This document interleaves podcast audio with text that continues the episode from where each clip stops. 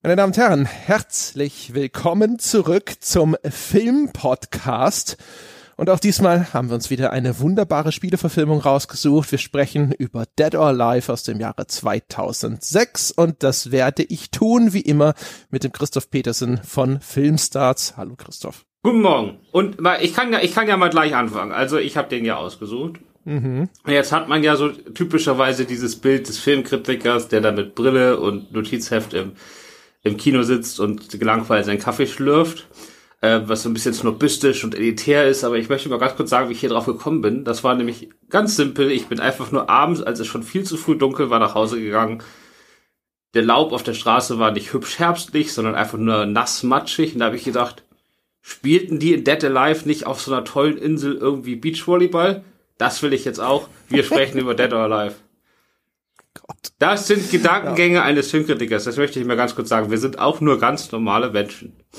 Ja, wahrscheinlich hast du dann zu Hause dann aber trotzdem, oder? Mit deinem Kamillentee in einem Ohrensessel gesessen, ja, als du den Film geschaut hast, aber ab und zu mal so ein bisschen die Brille vorgeschoben, bisschen in dich hineingelacht. Ich hab, ich trage keine Brille, aber Ohrensessel stimmt, weil ich habe nur drei Ohrensessel in meiner in meinem TV-Setup, also auf jeden Fall. Ob ich Kamillentee oder Kaffee getrunken hat, kann ich dir nicht mehr sagen. Es war aber morgens. Also eins von beiden, kein Bier. Wäre natürlich besser gewesen. Ja, zwei von drei. Äh, da müssen wir dein Filmkritiker-Diplom nicht direkt von der Wand reißen. Genau, danke. Nun denn, also Dead or Alive 2006. Wir machen es ja immer am Anfang, also versuche ich es mal ganz kurz mit den Rahmendaten. Ähm, das Ding hatte ein angebliches Produktionsbudget von 30 Millionen, die alleine Konstantin-Filmen beigesteuert haben. Die hatten ja vorher einen relativ großen Erfolg mit Resident Evil, haben sich gedacht, boah, was können wir denn noch so an Spielelizenzen an Land ziehen? Und anscheinend sind sie bei Dead or Alive gelandet. Das haben sie auch von dem Paul W.S. Anderson, ist ja immer wichtig, die Paul Andersons auseinanderzuhalten, produzieren lassen, der auch bei, äh, der ja bei Resident Evil Regie geführt hatte. Und die haben auch noch zusätzlich Geld aus irgendwelchen Medienfonds eingesammelt. Einspielergebnis weltweit laut Box Office Mojo ungefähr acht Millionen. Das klingt schlecht. Ja, ist sehr schlecht. Und nicht mal. Also mal ganz kurz, also vor allen Dingen weltweit sieben Millionen ist schon schlecht. Ähm, in Amerika, nachdem der überall auf der Welt gefloppt ist, wussten sie dann überhaupt nicht mehr, was sie machen sollen. Dann haben sie ein Jahr verschoben und dann irgendwie sehr klein rausgebracht. Also der Film hat in Amerika nicht mal eine halbe Million Dollar eingespielt.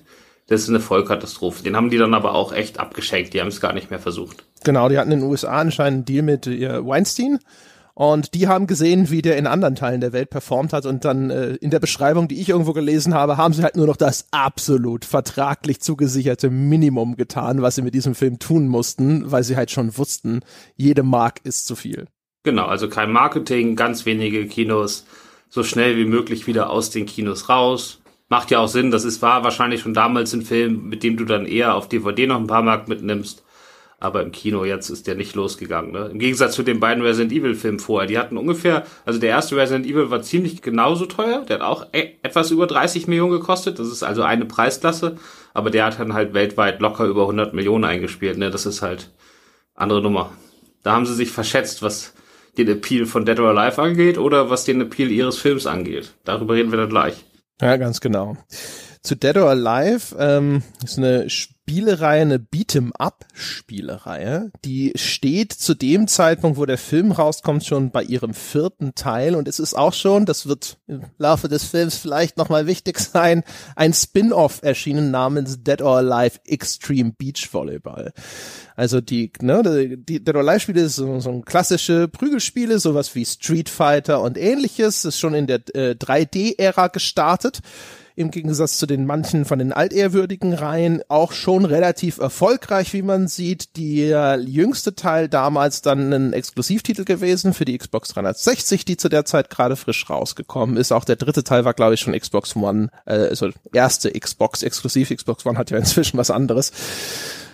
Ja, ne? Und das X äh, Dead or Alive Extreme Beach Volleyball, das ist ein Spiel, das auch bekannt war dafür, dass da zwar ein Beachvolleyballspiel drin ist, aber gekoppelt quasi mit lüsterner Betrachtung von dürftig bekleideten, teilweise erschreckend jung aussehenden japanischen Mädchen. Ja, da gab es einen Fotomodus und so, es gab eine Fortsetzung. Die Reihe wurde in späteren Jahren extrem kritisiert für den Sexismus, der darin zum Ausdruck käme. Aber eben den ersten dieser Beachvolleyball-Titel, den gibt es da auch schon und auch Dead or Alive selber war schon durchaus immer mal wieder im Gespräch für seine Darstellung von weiblichen Figuren. Insbesondere, weil man sogar einen Bouncing Breast Mode in den Spielen hatte. Das heißt also sozusagen als Werbegimmick Physik-Effekte bei den Brüsten weiblicher Kämpferinnen eingebaut hatte. Das ist wichtig zu wissen, um vielleicht manche Inszenierungsentscheidungen des Films zu verstehen. Aber mal, weil das ist jetzt der erste Mal, dass wir einen Podcast machen, wo ich da keine einzige Minute das Spiel gespielt habe. Äh, lohnen sich die Spiele denn überhaupt? Abgesehen von sexistisch oder nicht sexistisch? Die Dead or Alive Spiele an sich, so als äh, Beat'em Up, sind gut bis hervorragend, je nachdem, welchen Teil man spielt und auch vielleicht welche Präferenzen man in dem Genre hat. Also der zweite Teil zum, zum Beispiel damals auf PlayStation 2, der war wirklich, wirklich hervorragend für seine Zeit auch in mancher es in im Kleinen, sag ich mal, hatte auch echt neue Impulse mitgebracht. Da gab's diese mehrstufigen Arenen, da äh, startest du oben auf einem Balkon und dann trittst du den Gegner durch die Brüstung runter und dann ist aber jetzt nicht irgendwie der Kampf vorbei, sondern es geht halt einfach unten weiter, so eine zweite Stage, die sich dadurch aufschließt. Ähm, die Animationen und so, das war schon wirklich immer sehr gut, war früher auch ein technischer Vorreiter. Das ist das, was jetzt mit den letzten Teilen vielleicht jetzt nicht mehr so im Vordergrund steht. Aber so die Teile 2, 3 und auch noch 4 waren damals auch sogar noch technische Avantgarde. Genau, und der Film basiert jetzt ja hauptsächlich auf Teil 2, wie ich das gelesen habe. Und ich würde mal sagen, ich fasse jetzt mal den Film zusammen und du sagst mir dann, wie viel von der Story gibt's auch im Spiel oder prügeln die sich da eigentlich nur? Jo. Weil im Film geht's darum, es gibt quasi so Bloodsport-mäßig ein Martial Arts Turnier irgendwo auf einer Insel in Asien. Ähm, der Gewinner kriegt 10 Millionen Dollar, aber man kann sich dort nicht einfach anmelden, sondern äh, wenn man irgendwie coole Sachen gemacht hat oder irgendwie cool drauf ist, dann schlägt neben einem einfach so, ein, so eine Art Bett-Ninja-Stern ein, der irgendwie so DOA gebrandet ist und wenn man den dann hat, dann darf man dahin das läuft wie bei, wie bei so Turnieren üblich oder wie beim Tennis, ne? Also man fängt mit Achtelfinale an. Man kriegt zufällig ausgelost, man, auf seiner Uhr erscheint dann der Name seines nächsten Kontrahenten und dann darf man sich entweder äh, direkt mit dem prügeln oder man einigt sich darauf, dass man das erst morgen macht und sich irgendwo trifft, weil man irgendwie an einem bestimmten Ort sich gerne schlagen würde. Ähm, und die drei Hauptfiguren sind eine Prinzessin namens Kazumi, deren Bruder im vorigen Jahr dabei war, der dann dort aber gestorben ist, zumindest offiziell, weil sie zweifelt das an. Und sie flüchtet jetzt quasi aus ihrem Königreich, was sie zu einer Ausgestoßenen macht, ähm, um jetzt in diesem Jahr selber teilzunehmen und in Wirklichkeit aber zu erforschen, ob ihr Bruder nicht vielleicht doch lebt. Tina Armstrong ist eine amerikanische Wrestlerin, die sich irgendwie so als Frau in dem, in dem Metier beweisen will, aber jetzt ihr Vater, der auch Wrestler ist und von dem realen Wrestler Kevin Nash gespielt wird, der ist auch eingeladen und die beiden kämpfen auch gleich in der ersten Runde miteinander. Und die dritte im Bunde ist Christy Allen, das ist so eine internationale Meisterdiebin, die gerade von ihrem Partner in Hongkong bei einem, bei einem Heist so übers Ohr gehauen wurde und die, die ist jetzt auch dort und muss dort feststellen, dass ihr Partner eben auch dort ist, obwohl der sich überhaupt nicht prügeln kann. Das heißt, der muss sich irgendwie da eingeschlichen haben und offensichtlich will der auch nicht das Turnier gewinnen, sondern da den Safe ausräumen. Und dann geht's los und so ab Halbfinale äh, ähm, entwickelt sich so eine Parallelhandlung, bei der dann immer mehr rauskommt, dass es dem Leiter des Turniers Donovan, gespielt von B-Movie-Legende Eric Roberts, überhaupt nicht um dieses Turnier geht, sondern er irgendwie die Moves der Kämpfer absaugen will, um die irgendwie international meistbietend zu verscherbeln. Und dann müssen die das verhindern. Ja, ich, das ist grob ist das eigentlich auch die oder eine der Handlungen in den Spielen. Es gibt in den Spielen auch die Kasumi, die ist so ein bisschen nomineller Hauptcharakter. Das ist auch eine Ninja-Prinzessin, die ist auch abgehauen, die gilt deswegen auch als ausgestoßen. Es gibt äh, die böse Firma Doa Tech, ja, Doa, Doa, Dead or Alive Tech, Tech, ne, äh, die auch einen äh, Victor Donovan gehört und die ist ursprünglich äh, in den Spielen im Bereich eher so Genforschung, äh, wie, kreieren irgendwie genetisch manipulierte Supersoldaten und dafür veranstalten sie diese Turniere, um dort eben Genmaterial von irgendwelchen Kämpfern äh, zu ernten oder ihre Experimente im Feld zu testen, indem sie sie gegen die besten Kämpfer der Welt antreten lassen es gibt dann auch noch so Sachen wie einen bösen Onkel von Kasumi und so ein Kram. Also das ist eine simplifizierte und ein bisschen modernisierte Geschichte, aber es ist schon grob der gleiche Quatsch wie in den Spielen. Genau, und wo du Quatsch sagst, ähm, bevor wir jetzt sagen, warum der Film tatsächlich größtenteils Quatsch ist, äh, mal ganz kurz zur Einordnung, um zu zeigen, das ist jetzt hier nicht so ein billig runtergekurbelter Direct-to-DVD-Scheiß, auch wenn das vielleicht dabei rausgekommen ist, weil die 30 Millionen, die du schon genannt hast, die sind schon was. Das ist jetzt nicht Blockbuster-Niveau, aber für so einen B-Action-Film war das damals noch echt, echt ordentlich. Und gedreht haben die äh, ziemlich aufwendig in China und zwar in genau den traditionellen Studios, wo Zhang Jimmu zum Beispiel auch seine Klassiker Hero und House of Flying Deckers gedreht hat. Und zwar als erste westliche Produktion überhaupt. Also auch nicht einfach mal so. Ähm, die Hauptdarstellerin haben auch vier Monate lang trainiert für die Rollen und ähm, als Regisseur angeheuert wurde Corey June und das ist auch nicht irgendjemand, sondern einer der berühmtesten Standchoreografen der Hongkong-Filmgeschichte. Der hat an 90er hindurch auch als Regisseur sehr viel mit Jet Li zusammengearbeitet und dann später in Amerika zum Beispiel auch Co-Regie geführt bei The Transporter mit Jason Statham. Also das ist jetzt auch nicht irgend so ein Martial Arts Neuling, sondern eigentlich jemand, der vorher die 30 Jahre zuvor das Genre wirklich maßgeblich geprägt hat. Ja. Ich empfinde einen völlig irrationalen Hass auf Dead or Alive aus exakt diesem und weiteren Gründen. Also Corey Yoon ist einer meiner absoluten Favoriten. Also ich liebe ja das Hongkong Action, insbesondere Martial Arts Kino. Und äh, Corey Yoon hat da einige der coolsten Sachen gemacht. Auch das Above the Law mit dem Ewan Bew hat er gemacht und so weiter. Dass Transporter so cool ist. Er hat die, die, äh, diese ganze Action Director Geschichte hat er gemacht bei Kiss of the Dragon und so. Also der ist wirklich, wirklich fantastisch. Und man sieht das auch hier noch in den Kämpfen. Das Problem ist halt, seine drei von seinen vier Hauptfiguren und eigentlich die drei beherrschenden Charaktere können es nicht. Die haben trainiert und ja, hier und da, ne, also es, es, es hätte viel schlimmer sein können. Insbesondere, wenn nicht Corey Yoon am Steuer gewesen wäre. Aber das ist halt einfach nur furchtbar. Und das wird noch verschlimmert dadurch, dass in dem restlichen Cast ebenfalls Leute drin sind, die ich eigentlich total liebe. Da spielt der äh, Nye Sinj mit, der jetzt dort schon auftritt unter seinem äh, anglifizierten Namen Colin Chu. Den kennen die meisten als Seraph aus The Matrix. Den sollte man kennen aus Red Wolf, einen Yuen Wu Ping Film mit Kenny Ho in der Hauptrolle, wo er quasi der böse Endgegner ist. Und der Endkampf zwischen ihm und Kenny Ho ist so geil, ist absolut fantastisch. Ich liebe den, der ist großartig. Der wird hier völlig als der Bruder von Kasumi verheizt, zum Kotzen. Dann spielt Kane Kusugi mit, der ist Sohn von Sho Kusugi, der seinerseits wieder so eine Ninja-Film-Legende ist. Der hat schon mitgespielt in Black Eagle und so. Der hat auch so ein paar ganz probate B-Movies gemacht wie Muscle Heat. Und den finde ich eigentlich auch cool. Der spielt in Hayabusa der hat wenigstens ein, zwei coole Szenen. Und dann haben sie sogar Robin Shu dabei, ja, den kennen wir aus Mortal Kombat, der nur so einen blöden Seepiraten in so einer ganz albernen Rolle spielen darf. Und deswegen hasse ich den Film aus tiefstem Herzen, weil es sind so viele Leute dabei, die ich richtig geil finde und die daraus einen richtig geilen Martial Arts Film hätten machen können. Und stattdessen sitze ich da und muss mir diese, diese Instagram-Hipster-Vignetten von Frauen am Strand anschauen. Es ist zum Kotzen. Ja, diese Insel erinnert ja wirklich so an Bachelor in Paradise, ne?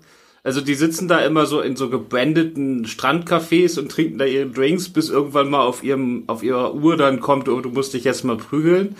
Aber da, da gibt's ja keine Dringlichkeit. Das ist eher mehr so, so, keine Ahnung, was das ist, aber das ist wirklich eher Reality-TV, so heutigen Maßstabs. Das hat's fast ein bisschen vorweggenommen. Ähm, das Hauptproblem ist dann wahrscheinlich für dich, dass die Story halt verlangt, dass immer mindestens eine der Frauen kämpft oder mitkämpft. Alle anderen Kämpfe werden wirklich nur so in maximal zehn Sekunden so als Best-of abgefrühstückt. Also die einzigen längeren Kämpfe sind immer entweder mit Frauen und dann im Finale werden sie so ein bisschen zur Seite gedrängt, aber dann ist der Endkampf mit Eric Roberts auf der einen Seite und äh, der prügelt sich jetzt auch nicht besser. Ja, eben. Also nichts gegen die, nichts gegen Frauen an sich, ja. Wenn das hier Gigi Janin wäre oder eine Michelle Yeoh oder so, würde ich mich nicht beschweren. Aber gib mir halt jemanden, der was kann. Und Eric Roberts ist ja auch, ist ja tatsächlich noch einer, den ich in dieser Aufzählung vergessen habe, bei dem ja auch, der ist ja so wie so David Carradine, ja, weil er mal in diesem Best of the Best mitgespielt hat und nicht total scheiße aussah, denkt man jetzt anscheinend irgendwo, man kann den in diese Martial Arts Rollen casten und der ist jetzt da schon x Jahre älter und war nie besonders gut und ist halt sozusagen als Endgegner sozusagen halt auch einfach nur entsetzlich. Man sieht natürlich auch, also der wird halt auch bodydoubelt noch und nöcher dann in diesen Kämpfen, was das noch halbwegs irgendwo erträglich macht. Aber es ist halt, da könnte ich ausrasten, weil ich diese Art, diese Art Film liebe ich eigentlich und es wäre mir auch völlig egal, wie strunzdumm die Geschichte ist, wenn die Kämpfe geil sind. Aber dieses ständige, ah, okay, ich, ich sehe, wo sie hier wieder äh, weggeschnitten haben oder warum sie ständig auf eine Parallelhandlung umblenden, damit die mikroskopisch kleinen Kampfsequenzen, äh, ja, die Häppchen, in die sie die unterteilen mussten, damit der Darsteller mit der Choreografie nicht überfordert ist, ja, hinterher irgendwie einen schlüssigen, durchlaufenden Strang ergeben. Das macht mich wahnsinnig. Ja, es ist schon sehr auffällig, ne? Und ich meine, sie machen ja nicht nur dieses immer nur eine Aktion, Schnitt, eine Aktion, Schnitt, sondern zusätzlich gibt's auch noch ziemlich viel sichtbare CGI-Unterstützung. Und das führt dazu, dass die Kämpfe wirklich kein Gewicht haben und man sie nicht für eine Sekunde glaubt, ne? Also keinen davon. Das ja, ist, es ähm, es ist wirklich so, wie, das ist wirklich wie die Prügeleien in so einer, was weiß ich, in so einer Actionkomödie, so einer Familien-Actionkomödie, wo man aus Versehen sonntags morgens auf RTL reinschaltet oder so. So Kinder-Ninjas oder so. Es, es, es, es geht so ein bisschen ja in die Richtung dieser Wushia-Filme, ne? Also, wie du schon gesagt hast, hier so Crushing Tiger, Hidden Dragon und Hero und sonst irgendwas, ne? Die dann diese ähm, chinesischen, dieses chinesische Schwertkampfgenre, wo die Leute dann tatsächlich meistens wie so Superhelden dann auch durch die Gegend fliegen und auf einmal auf ganz dünnen Ästchen auf Bäumen hocken können und sonst irgendwas. Das ist eine Ästhetik, mit der kann ich zumindest eigentlich an sich ganz gut leben aber halt auch da wieder, wenn's wenn's denn gut gemacht ist und auch kompetent ausgeführt, ja, dass da ganz viel mit Wires gearbeitet wird, das das stört mich normalerweise schon ein bisschen, weil ich mag es lieber, wenn das Ganze physisch korrekt und glaubwürdig inszeniert wird, aber ich sag mal, damit damit wäre ich noch klar gekommen, aber wie gesagt, man, man sieht halt überall, dass halt kompensiert werden muss dafür, dass das halt größtenteils keine Leute sind, die irrsinnig befähigt sind in dem, was sie da tun. Ja, und das Wirework ist auch nicht gut. Also, oder, und es wird oft durch CGI ersetzt. Also äh, gutes Wirework mag ich ja auch, aber ich meine, also was man so gelesen hat, wir haben ja jetzt in unserem Podcast schon oft das gehabt, dass es irgendwie Missverständnisse gab und äh, zwischen Studio und Regisseur oder zwischen Spielelizenzgeber und Regisseur, also irgendwie immer gibt es irgendwo Missverständnisse. Und hier ist es, glaube ich, einfach noch viel buchstäblicher, weil man hat ja gelesen, dass irgendwie die gesamte Crew, die sie dann da in China in diesem traditionellen Studio hatte, die haben alle kein Englisch gesprochen. Sie hatten am gesamten Set, also außer den Schauspielern, nur zwei Leute, die überhaupt Englisch konnten oder maximal drei. Äh, einer davon war der Chefkameramann und ich glaube sein, sein zweiter Mann auch. Und äh, die haben den ganzen Tag eigentlich nicht ihre Arbeit gemacht, sondern nur übersetzt. Und jetzt kann man sich ja vorstellen, wenn du jetzt einen Schauspieler hast, der jetzt wirklich vier Monate lang durchgehend trainiert hat und das vielleicht auch ganz gut gemacht hat, aber der braucht natürlich Hilfe, wenn der auf einmal da komplexe Choreografien aufführen muss oder sagen wir mal auch so so äh, Wire-Sachen, die ja auch gefährlich sein können und wo man richtige Anleitung braucht und du kannst dich mit den Leuten, die das machen, nicht unterhalten.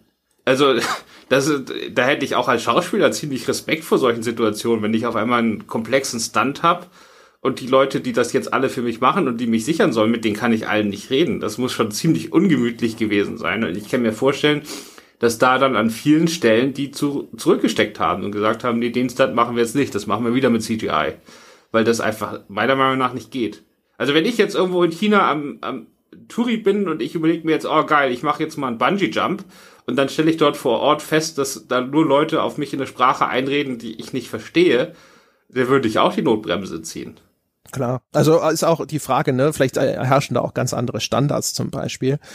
Ähm, weiß ja, nicht, halt wie die, die Situation ist in 2005 oder wann immer der Film tatsächlich dann gedreht wurde. Aber das Hongkong-Kino war lange Zeit ja auch dafür berühmt, ne, dass sich da Leute aus dem dritten Stock in den Haufen von Pappkartons gestürzt haben und da keiner gesagt hat am Set so, ja, nee, sorry, das geht nicht, das trägt die Versicherung nicht oder Vergleichbares. Ja, klar, das zum einen. Also das hätten die Schauspieler wahrscheinlich auf gar keinen Fall gemacht. Ähm, aber sie haben halt auch, also vor allen Dingen Jamie Presley hat hinterher halt erzählt, dass das alles eine ganz schreckliche Erfahrung für sie gewesen sei. Und ich kann mir das gut vorstellen. Also selbst wenn die Leute echt super sind und seit 30 Jahren nichts anderes machen und die haben da wahrscheinlich, wenn so eine große Hollywood-Produktion nach, nach China kommt, werden die sich ja schon die besseren Leute anheuern. Gerade wenn du Corey June dabei hast, der sich auch auskennt und weiß, wen er anheuern muss. Aber ich glaube echt, du kannst keine mega komplizierte oder längere Actionsequenz drehen ohne dass sich die Beteiligten miteinander unterhalten können.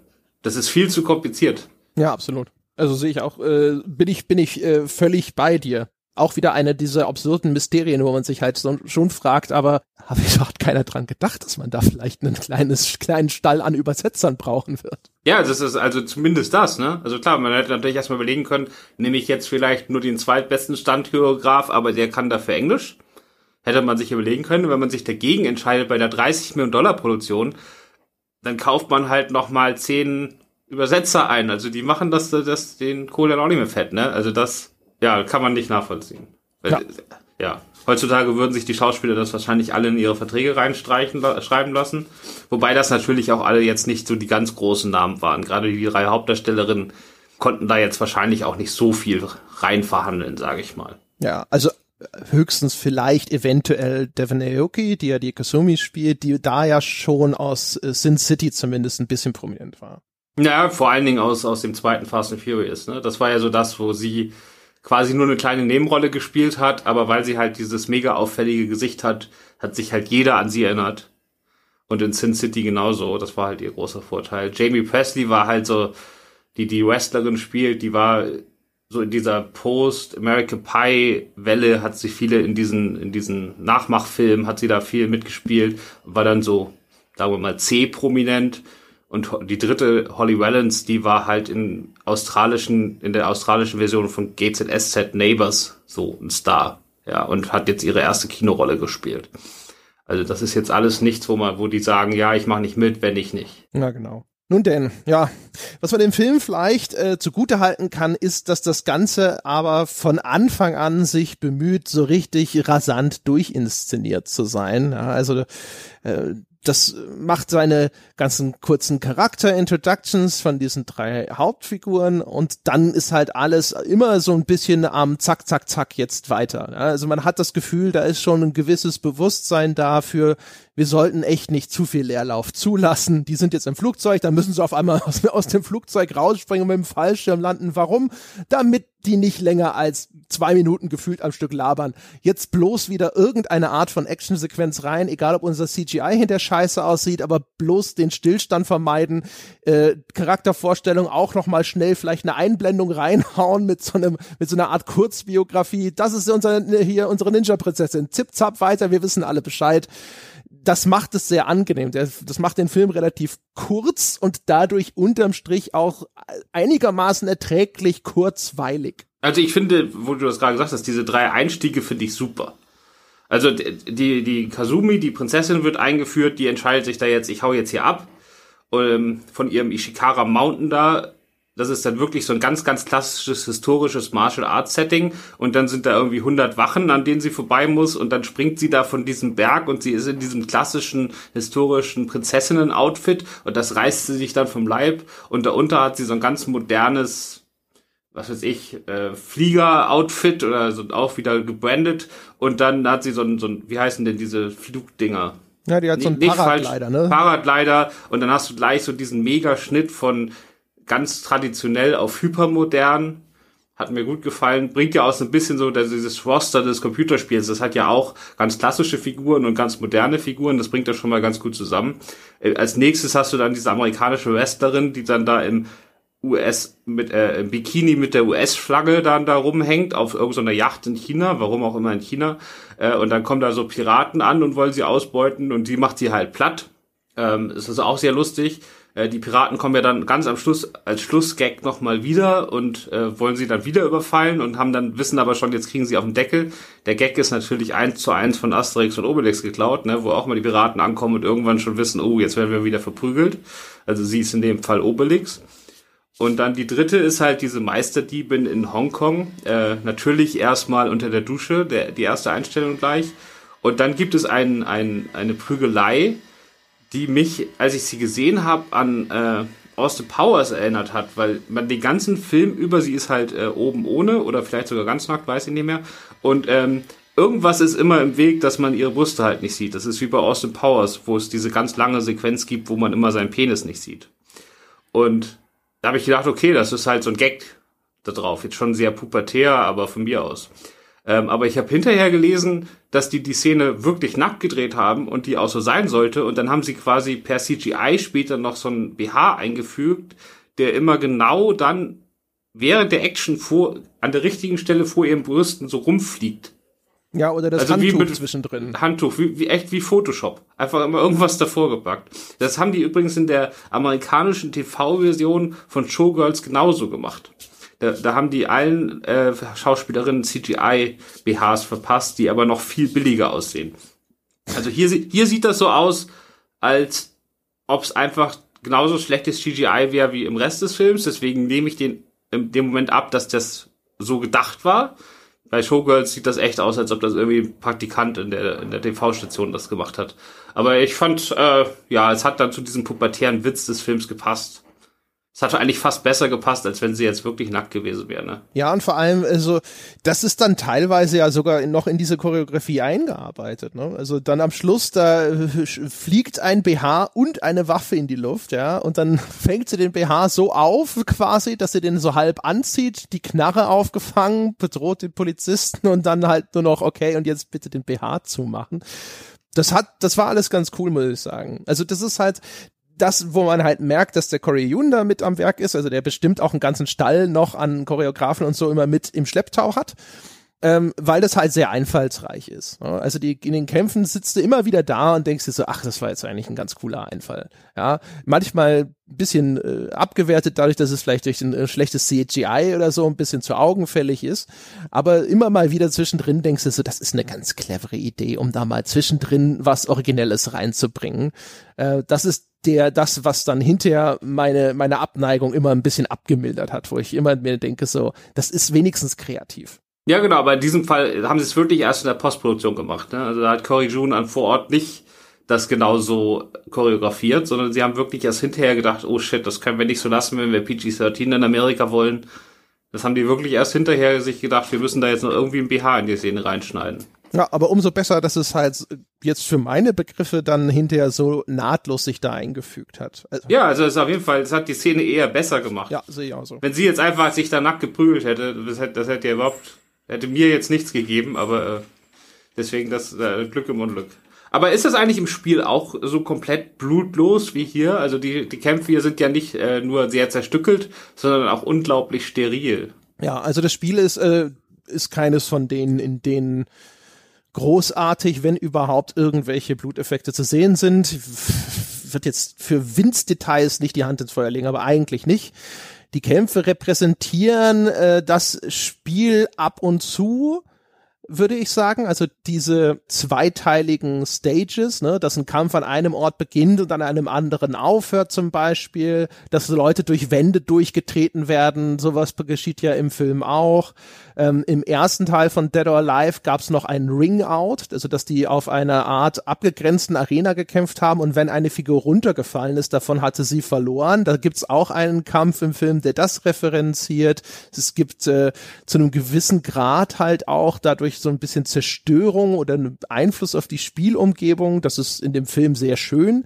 Das wird in manchen oder in vielen Kämpfen wird da sehr viel auch Einfluss auf Umgebung genommen. Da brechen Leute ständig durch Holzzäune, Wände, äh, alles in der Umgebung wird in den Kampf einbezogen und solche Geschichten.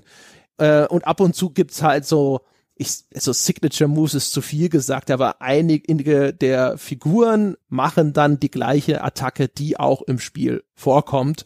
Äh, da sind Parallelen zu beobachten. Okay, aber es ist jetzt, die Sterilität ist jetzt nicht nur durch durch das Studio reingekommen, sondern das ist auch das, das Spiel selbst ist auch eher sauber. Ja, ja, ja, ja, absolut. Also das ist, ich, ich meine, ne, kam es jetzt über den, den Wunsch nach PG-13 und ähnlichem oder weil man da dem Spiel entsprechen wollte, das weiß ich nicht, aber das Spiel ist auf jeden Fall keines, das in irgendwie nach Blut verlangt hätte. Und dieses, was du gerade gesagt hast mit der Zerstörung der Stages, äh, das hat auch den ein, die eine wirklich geniale Einstellung dieses Films hängt damit zusammen, weil da steht Kazumi vor einem Spiegel und hinter dem Spiegel steht ihre Kontrahentin und die haut quasi nur die Hälfte des Spiegels kaputt. Und dann sieht Kazumi auf der linken Hälfte weiterhin sich selbst im Spiegelbild und im rechten, auf der rechten Seite dann ist der Spiegel halt weg und da steht halt die Hälfte von ihrer Kontrahentin und das sieht super aus. Ja, und das ist ja auch noch ihre Schwester, ne? Das heißt also, da ist ja noch quasi metaphorisch sogar noch was drin. Ja, das ist äh, toll. Zwar CGI wieder leider, aber äh, der, da haben sie sich was Cooles ausgedacht. Ansonsten, ähm, ich weiß nicht, ich glaube, soweit ich die Corrigion-Filme alle kenne, äh, ist das nicht einer seiner Signature-Moves, aber das wurde ihm wohl offensichtlich vom Studio mitgegeben. Also es gibt schon viele Einstellungen in den, in den Kämpfen, die äh, schon so, also Zeitlupen-Szenen, wo dann extra zwischen die Beine gefilmt wird. Da gibt's diese klassische, diese klassische, wenn sich zwei Kontrahenten gegenüberstehen, dann gibt's diesen klassischen Kameraschwenk, der hinter dem Kopf des einen lang fährt und quasi aus seiner Perspektive den ihm gegenüberstehenden Gegner zu sehen. Das gibt's hier auch, aber statt hinterm Kopf fährt die Kamera halt, halt hinter dem Arsch der Kontrahenten lang. Äh, da musst du doch auch ein bisschen schlecht gefühlt haben, dass dein Corey June ja. jetzt so einen, Quatsch, so einen Quatsch machen muss. Ja, also die, die, die Kamera in, die ist den ganzen Film über dabei, lüstern weibliche Körper oder Körperteile abzufahren. Und es ist ja auch ein, sogar ein Beachvolleyballspiel eingebaut. Das ist im, zumindest wenn wir den erweiterten Kontext noch sogar mit einbeziehen, mit dem Dead or Alive Extreme Beachvolleyball, das ist, entspricht der Serie, die in der Hinsicht auch keine Hemmungen kennt. Aber ja, ich weiß nicht, also, ja, das, das ist sicherlich nicht der Grund, warum ich Corey Yoon Filme schaue. so viel kann ich sagen. Ich hoffe, er fühlte sich auch ein bisschen erniedrigt dabei. Ich, ich habe ja da grundsätzlich auch gar kein Problem mit. Ich finde, dass äh, wenn man jetzt quasi den ganzen Film so normal gedreht hätte und die laufen da am Strand im Bikini rum von mir aus und die Beachvolleyball-Szene so als als Over-the-Top-Kommentar finde ich auch super, das kann man gerne machen, aber so zwischendurch sind halt echt eine Menge Einstellungen dabei, wo man sich als Zuschauer schon sehr unwohl fühlt. Und die hätte ich nicht gebraucht. Ja, ja, genau. Die sind halt wirklich, also die sind halt derartig plakativ, da, äh, dass man halt so ein bisschen da sitzt und ähm, das sind diese Momente, wo du dich so ein bisschen selber herabgesetzt fühlst, weil du denkst, so, irgendjemand dort dachte, ich finde das geil. das gefällt mir nicht. Und was erschwerend hinzukommt bei dieser Beachvolleyball-Szene ist, ich habe den Film auf Deutsch sehen äh, müssen. Und die deutsche Übersetzung ist, die deutsche Synchro ist durchgehend nicht gut. Und in dieser Beachvolleyball-Szene, es gibt einen Charakter namens Zack, der an den Spielen auch vorkommt, der da auf einmal äh, hochspringt und so eine Art Live-Kommentar zu diesem Beachvolleyball macht. Das ist entsetzlich. Es ist grauenvoll. Ich habe gehört, im Englischen ist es bei weitem nicht derart katastrophal, ja. Aber da, da fallen Sätze wie voll fett geht's rein mit Arm und Bein. Und du sitzt noch da und denkst dir, um Gottes Willen, es ist so unfassbar fremdschämig. Ich fand die, also ich habe es auf Englisch gesehen natürlich und ich fand die Szene echt gut. Also man merkte bei den Kommentaren halt, dass die quasi an die Kommentare aus den Spielen wahrscheinlich angelegt sind und dass die da quasi so One-Liner wahrscheinlich direkt eins zu eins übernommen haben. Das haben sie ja in der ersten Runde der Kämpfe auch gemacht. Ne? Das sind alle so die ganzen Kommentare, die man dann immer kurz hört zu den Spielen, sind eins zu eins Kommentare aus dem Spiel. Und das werden die da auch gemacht haben und das passt eigentlich super also mich stört so ein bisschen, also ich hätte natürlich äh, gerne besser CGI gehabt. 2006 war gerade so diese Zeit, was du heute eigentlich gar nicht mehr so gut gucken kannst, weil da das war so die Zeit, wo sie angefangen haben, sich viel zu trauen, aber eigentlich noch nicht viel zu können. Aber darüber hinaus war ich mit der Szene eigentlich echt happy. Das war eine, so neben den drei Einstiegen war das meine Lieblingsszene. Das kann man machen. Ja, wie gesagt, also das war halt in dem Moment echt schmerzhaft mit anzuhören. Äh, wo wir es vorhin mit der mit der ganzen Inszenierung äh, hier der weiblichen Figuren hatten, kann man auch vielleicht der Vollständigkeit noch den Zack mit einräumen, der mich an äh, an den Doom-Film erinnert hat, wo ja, wer war das? LL Cool J, der auch so eine sexuelle Belästigungsmaschine gespielt hat, der völlig völlig, äh, sag ich mal, unangemessen die ganze Zeit irgendwo angefangen hat, Frauen anzulabern und die ganze Figur Zack ist ja auch so angelegt, dass man auch die ganze Zeit nur so denkt, so, würde man heute wohl nicht mehr so machen. Äh, würde man heute wahrscheinlich äh, noch mal länger drüber nachdenken. Also LA Cool J spielt nicht in Doom mit, aber. Wer war denn das? Wer hat denn das da? Irgendjemand, war das ein Rapper? Irgendwer hat doch da mitgespielt, der da diese komische Figur. Ich weiß welche, ich weiß welche Rolle du meinst. Ich weiß bloß nicht mehr welche, welcher Schauspieler den gespielt hat. Aber klar, genau, das ist hier auch so. Wobei er ja hier auch so ein bisschen so dann der Depp wird, ne? Also er wird ja dann auch ein bisschen vorgeführt. Das fand ich nicht schlimm. Er ist ja auch nicht so der, der, ähm, die Identifik Identifikationsfigur des, äh, des Zuschauers und so, das finde ich so als ist jetzt nicht schön. Und er läuft ja die meiste Zeit auch fast nackt rum, selbst. Also für die weiblichen Zuschauer. Hat mich bei ihm jetzt nicht so gestört wie damals bei Doom, da fand ich das viel schlimmer. Ah, ja, weiß ich. Weil es ist schon so, ne? Die, äh, wer ist das? Ich glaube, die Tina Armstrong, die die ganze Zeit da immer anbaggert, ja, aufs Unmöglichste. Und die Reaktion ist schon, dass sie ihm zwar immer eine Abfuhr erteilt, aber das sind zwischendrin schon immer dieses so, ist ja schon eigentlich ganz schnuckelig äh, Reaktionen, wo du so ein bisschen denkst, ach. Ja, es, es ist auf der Grenze. Aber sie, ja, sie wird ja aber natürlich schon so als starke Frau gezeigt und am Schluss gibt sie ihm halt eine Abfuhr. Ja, würde man heute nicht mehr so machen. Und ich finde es gut, dass man es heute nicht mehr so machen würde, aber es hat mich in diesem Fall jetzt nicht so gestört. Also da fand ich die verschiedenen Einstellungen schon viel schlimmer. Aber dann kommen wir heute vielleicht noch ein bisschen früher als sonst zu der Frage, wie denn die Macher jetzt so den typischen Gamer sehen, was sie für ein Bild von ihm haben. Und da gibt es als Stand-in für den, für den Gamer-Zuschauer eigentlich eine auf den ersten Blick sehr typische Figur. Da gibt es nämlich diesen Nerd, der auf dieser Insel das äh, Computerprogramm quasi leitet. Der heißt Weatherby, so ein Wissenschaftler mit Brille und fettigen Haaren und der ist so sehr schüchtern und er ist heimlich in die in die schönste Frau in diesem Turnier da verknallt und äh, beobachtet die immer über versteckte Kameras, alles ein bisschen creepy ähm, und so weit so normal und in den meisten anderen Filmen, wo es diese Figur gibt, wird die immer quasi so ein bisschen niedergemacht, ne? Macht man sich über die lustig, Vielleicht wird sie am Schluss noch ein bisschen rehabilitiert und so, aber eigentlich ist es mehr so eine, so eine Figur, wo man sich jetzt nicht als Zuschauer jetzt wahrscheinlich nicht so gut fühlt, wenn man sich während des Films ausgerechnet mit ihr identifiziert und nicht mit den eigentlichen Helden. Aber hier ist es eigentlich dann anders, weil dann kommt relativ schnell der Bruch, wo ausgerechnet dieser Typ dann gleich mehrfach den Tag rettet, äh, die schönste Frau verliebt sich dann auch sofort in ihn und so. Also glaube schon, dass das Absicht ist, dass, dass die Leute die Idee haben, wenn jetzt der typische Gamer diesen Film guckt und sich mit ihm identifiziert, dann äh, fühlt er sich während des Films zumindest sehr gut. Ja, also er ist halt ein, erstmal ein typischer Nerd-Charakter, wie er ja quer durch alle Filmgenres gerne äh, dargestellt wird. Ne? Also er ist schüchtern, er ist sozial unbeholfen, er ist technisch kompetent, er ist der vielleicht einziger auf dieser Insel, der kein Kämpfer ist und dem die Faust wehtut, nachdem er hinterher tatsächlich mal einen umgehauen hat. Ähm, und ist aber dann natürlich durch diese, diese, diese technische Kompetenz hinterher ein wichtiges Zahnrad im Besiegen des Bösen und wie du schon gesagt hast, äh, kriegt dann hinterher auch das hübsche Mädchen, in das er sich verknallt hat. Also wenn man so möchte, so die vielleicht angelegt, zumindest als so eine Nerd-Wunscherfüllung. Ne? Guck mal hier, ne? Nur weil er sich mit Computern auskennt und eigentlich ja auch ein ganz korrekter Typ ist, hat's dann hinterher doch noch geklappt. Ja, das ist ja der normale Gang, wie du das jetzt beschreibst. Aber hier passiert es halt nicht hinterher. Also, wenn du diese Figur typischerweise hast, dann macht sie am Schluss irgendwie eine tolle Sache und dann äh, gibt die schönste Frau ihm am Schluss irgendwie einen Kuss und dann ist der Film vorbei. Und man weiß nicht genau, warum sie das jetzt gemacht hat, aber man kann sich dann von mir aus vorstellen, dass die jetzt zusammenkommen und happy sind. Aber hier passiert das alles schon viel, viel früher als üblicherweise. Also er hat viel, viel mehr Momente, wo er, wo er tatsächlich den Tag rettet, obwohl die Figur ja auf den nicht cool ist, wenn man das jetzt wirklich als Martial Arts Film betrachtet. Und die beiden kommen halt auch schon sehr viel früher zusammen. Also das ist, der typische Moment ist, die kommen im Finale zusammen. Aber hier sind die schon so ab der Hälfte wirklich mit einer positiven Konnotation romantisch involviert.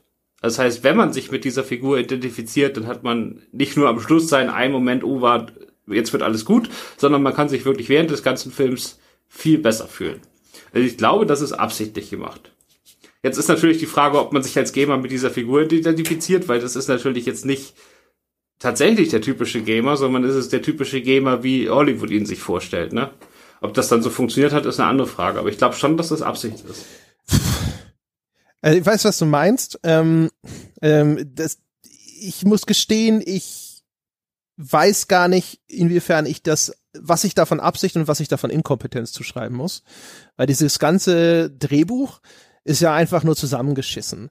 Ja, und nominell, ja, der kommt da an und dann stottert er sich einen ab und will der Helena, seiner Angebeteten, da einen, einen Drink holen oder sowas und auf einmal sitzt sie schon drüben und lächelt ihn an. Ne? Und da hat man, wie du schon richtig sagst, den Eindruck, die, da springt von Anfang an der Funke über. Aber warum in aller Welt? Ja, nach einer Interaktion von zehn Sekunden, in der er sich anstellt wie der letzte Mensch, keiner weiß es. Äh, als Nerd-Projektionsfläche in der Hinsicht ungewöhnlich, weil er aber trotzdem A, sie setzen ihm natürlich so eine Brille auf und versuchen ihn da so ein bisschen in diese Rolle reinzuschieben, aber der ist, offens der ist offensichtlich trotzdem gut gebaut und gut aussehend. Das ist auch ein bisschen schwierig sozusagen.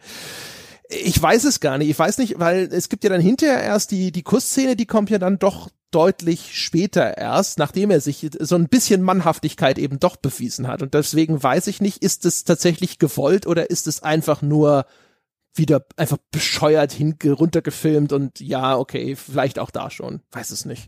Na, diese Szene an der Bar ist ja schon ganz bewusster Bruch mit den Konventionen. Also diese Szene, wo der Nerd irgendwie eine schöne Frau anmacht und dann sagt sie ihm, besorgt mir mal einen Drink, er dreht sich kurz um, dreht sich wieder zurück und sie ist weg. Die Szene ist hier alt. Die hat man schon hundertmal gesehen. Und hier geht's halt noch die eine Szene weiter, dass die Kamera dann nochmal umschwenkt und man sieht, nee, die ist doch nicht weg, die sitzt da hinten und wartet auf ihn. Ja, aber ist da, steckt da ein Konzept hinter, außer hier breche ich nochmal die Erwartung für den Gag? Das weiß ich nicht. Ja, ich, also es ist ja schon Zufall, dass die meisten dieser Erwartungsbrüche mit ihm zu tun haben. Also ich, ich glaube schon, dass die, dass die äh, Macher auf die Figur ein höheres Gewicht legen, als man das normalerweise in einem solchen Film tun würde. Möglich, aber andererseits, er ist trotzdem ja immer noch eine ziemliche Randfigur. Ich weiß es nicht. Ist gut möglich. Ich schließe mich einfach mal an, sage ich mal. Aber ehrlich gesagt, das ist halt alles so hingehampelt. ja, ehrlich, ja, wirklich. Also mehr, mehr äh, habe ich, es verdient gar nicht mehr Interpretation. Ja. Also ich sitze ja hier gerade die MDB offen, um mir die Namen immer schnell angucken zu können. Und es ist wirklich eine, eine Menge versammeltes Talent. Ja, versammelt und versemmelt, ja. Ja, deswegen ein bisschen traurig. Ja, ja. wie gesagt, also ich habe ähm, den Film überhaupt nur gesehen, weil eben Corey Yoon und weil eben noch die genannte Riege, Riege an Nebendarstellern und ich gedacht habe so, na komm, ja, da muss doch was rausspringen und so. Wie immer, wenn mindestens zwei äh, bekannte Martial Arts Darsteller in einem Film auftauchen, die ich kenne und gut finde, sitze ich da und denke mir so, die kämpfen doch hoffentlich gegeneinander. Ja, auch das passiert natürlich nicht.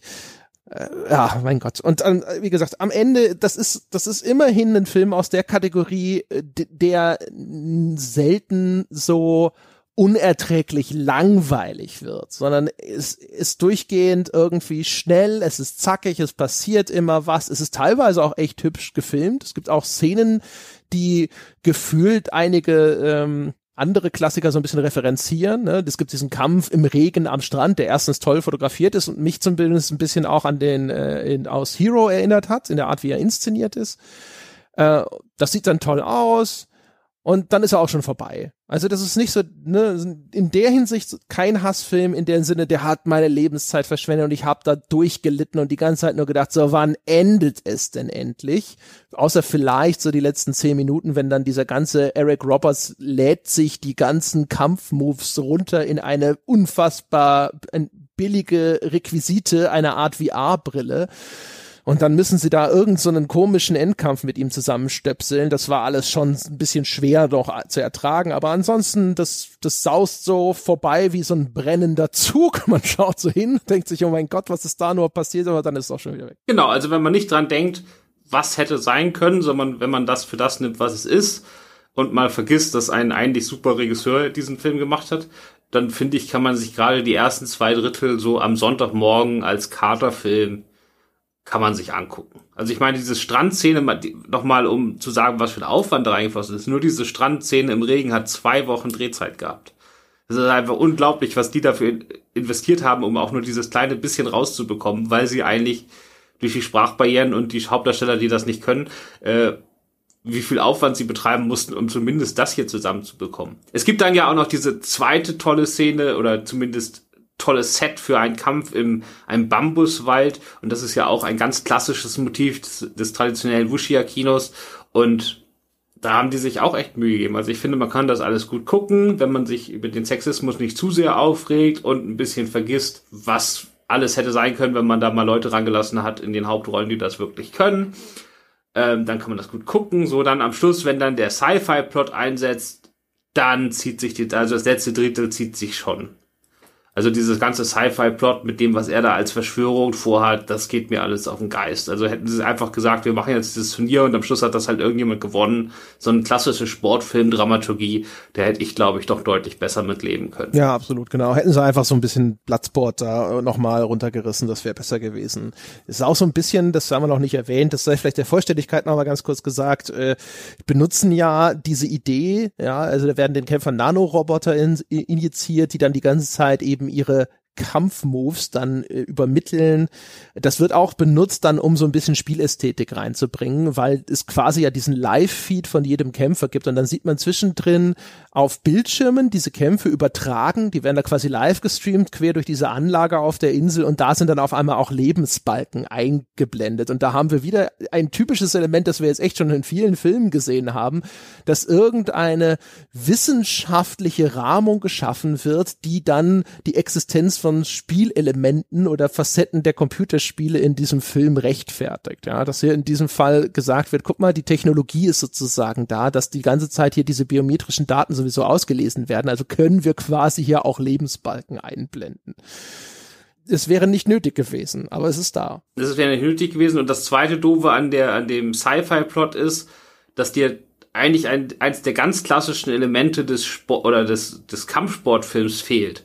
Also es wird eigentlich kaum mal eine Rivalität aufgebaut. Ne? Es gibt eigentlich nur so vielleicht zwei Kämpfe in dem ganzen Film, wo die beiden Kontrahenten noch eine Geschichte darüber hinaus verbindet, dass sie jetzt in die nächste Runde wollen, weißt du? Also die, die Wrestlerin kämpft halt einmal mit ihrem Vater und will ihm beweisen, dass sie jetzt halt mittlerweile da irgendwie die, die Generation übernommen hat und dass sie jetzt die bessere ist. Und es gibt die äh, Kazumi, die einmal mit ihrer Schwester kämpft aber im Großen und Ganzen stehen sich da immer zwei Leute gegenüber, die einen nicht interessieren. Also wo eigentlich interessiert, warum die gerade miteinander kämpfen, außer dass sie jetzt halt in die nächste Runde wollen. Wobei ich das Preisgeld von 10 Millionen und warum das jetzt das wichtigste Turnier der Welt sein soll, auch alles nicht so richtig verstanden habe. Ja, außerdem, das Preisgeld sind ja, glaube ich, äh, es war ja viel geringer. Die können ja 10 Millionen da, glaube ich, nur klauen, oder? Und gewinnen war, war das nicht sogar viel weniger? Nee, das habe ich mir auch, nee, 10 Millionen kann man gewinnen und 100 Millionen kann man klauen. So, okay, dann habe ich es offensichtlich auch nicht begriffen. Aber mein. Es gibt aber, es gibt, es gibt quasi nicht einmal, also es gibt ja auf dieser Insel kein Publikum, weil auf der Insel sind quasi nur die Kämpfer mhm. plus irgendwie die Angestellten, die die Drinks bringen. Und wenn sich jetzt so zwei Kämpfer versammeln, um zu sagen, wir kämpfen jetzt übrigens morgens um 10 auf der und der Brücke, dann geht da auch keiner hin. Und dann, oder zumindest, oder maximal ganz, ganz wenige. Und du hast aber auch nie diesen Moment, wo du mal das Publikum rund um die Welt siehst, die da jetzt irgendwie an den Bildschirm kleben und unbedingt wissen wollen, wer dieses Turnier gewinnt. Das heißt, du hast, dir fehlt dieses, dieses ganz wichtige Element eigentlich im Sportfilm, wenn jemand eine coole Aktion macht, dass du danach nicht nur die coole Aktion hast, sondern du schaltest danach ins Publikum und die flippen völlig aus. Es scheint ja auch irgendwie gar keine richtige Live-Übertragung zu geben, weil die können sich ja auch frei entscheiden, wann sie das machen. Es gibt ja das eine Ding, das so, oh, wir sind jetzt gerade hier zum Kämpfen arrangiert worden, ja, die Paarung wurde bekannt gegeben und dann so, ja, aber ist gerade Party, lass uns das doch lieber morgen machen, dann machen sie es halt morgen. Also ja, genau, sie können sich, sie können sich frei entscheiden, wann sie es machen, aber man sieht nie, also man, ich gehe davon aus, aber äh, ich geh, weiß jetzt gar nicht, ob das überhaupt übertragen wird. Das scheint ja auch so ein Geheimturnier zu sein, aber warum die Leute das wissen und warum sie da mitmachen wollen. Also ich sage jetzt mal, diese, diese Hongkong-Meisterdieben, für die sind 10 Millionen wahrscheinlich gar nicht so viel. Also nur wegen dem Geld. Das kommt halt alles nicht raus. Und da sieht man halt dann schon, dass es nicht wirklich ums Gewinnen oder um die Konkurrenz geht, sondern halt wirklich um das Film von Körpern. Und diese klassischen Elemente von Spannung sind dem Film da relativ egal. Deswegen sind die Kämpfe, also selbst die aufwendiger gefilmten Kämpfe, alle auch extrem kurz, ne? Also es gibt eigentlich keinen so längeren Kampf, außer vielleicht den von Jason Roberts da am Schluss, aber äh, Eric Roberts am Schluss. Ja, der eine, der, der, der gerne hätte kürzer sein dürfen. Genau. Und wo sie dann ja auch anfangen, das verlagert sich dann ja hinterher auch, das da wird dann nicht mal mehr so richtig gekämpft, sondern da wird irgendwo in diesem Turm rumgeturnt und mit Leitern hantiert und kommen wir zum Ende, hätte ich gesagt. Genau. Äh, ja. Das äh, hätte ich gesagt, ja, das ist sozusagen unsere, unsere Besprechung von Dead or Alive gewesen. Äh, haben wir schon irgendwas, was wir uns fürs nächste Mal vornehmen wollen? Ist, ist die Zeit gekommen für Max Payne? Hm? Ja, komme ich ja jetzt nicht dran vorbei. Du bist ja dran. Ja, dann, äh, meine Damen und Herren, stellen Sie sich mal drauf ein, dass wir das nächste Mal über die Verfilmung von Max Payne sprechen. Und wenn sich meine Meinung nach neuerer Sichtung nicht ändert, äh, werde ich da auch wieder einen Film richtig scheiße finden. Können Sie sich jetzt schon mal drauf einstellen. Christoph, vielen Dank. Ich mochte den letztes Mal, als ich den gesehen habe. Na hier, da wird es ja vielleicht mal kontrovers zugehen. Genau. Ich muss jetzt noch sagen, dass Filmstarts jetzt auch einen Podcast startet. Entweder, wenn der bei euch rauskommt hier, ist das entweder gerade passiert oder es passiert in den nächsten ein, zwei Wochen, dürft ihr dann gerne abonnieren. Wie heißt er denn? Wie der heißt, das weiß ich noch nicht, aber er heißt irgendwas, Bindestrich, Filmstarts Podcast. Alles klar, dann kann man danach schon mal die Augen offen halten. Meine Damen und Herren, äh, das Wirken von Christoph, Sie haben es jetzt eben schon wahrscheinlich implizit gehört, das können Sie auf filmstarts.de weiterverfolgen und wir hören uns dann im nächsten Monat mit, mit der Max Payne Verfilmung wieder. Bis dahin. Genau, bis dann. Ciao.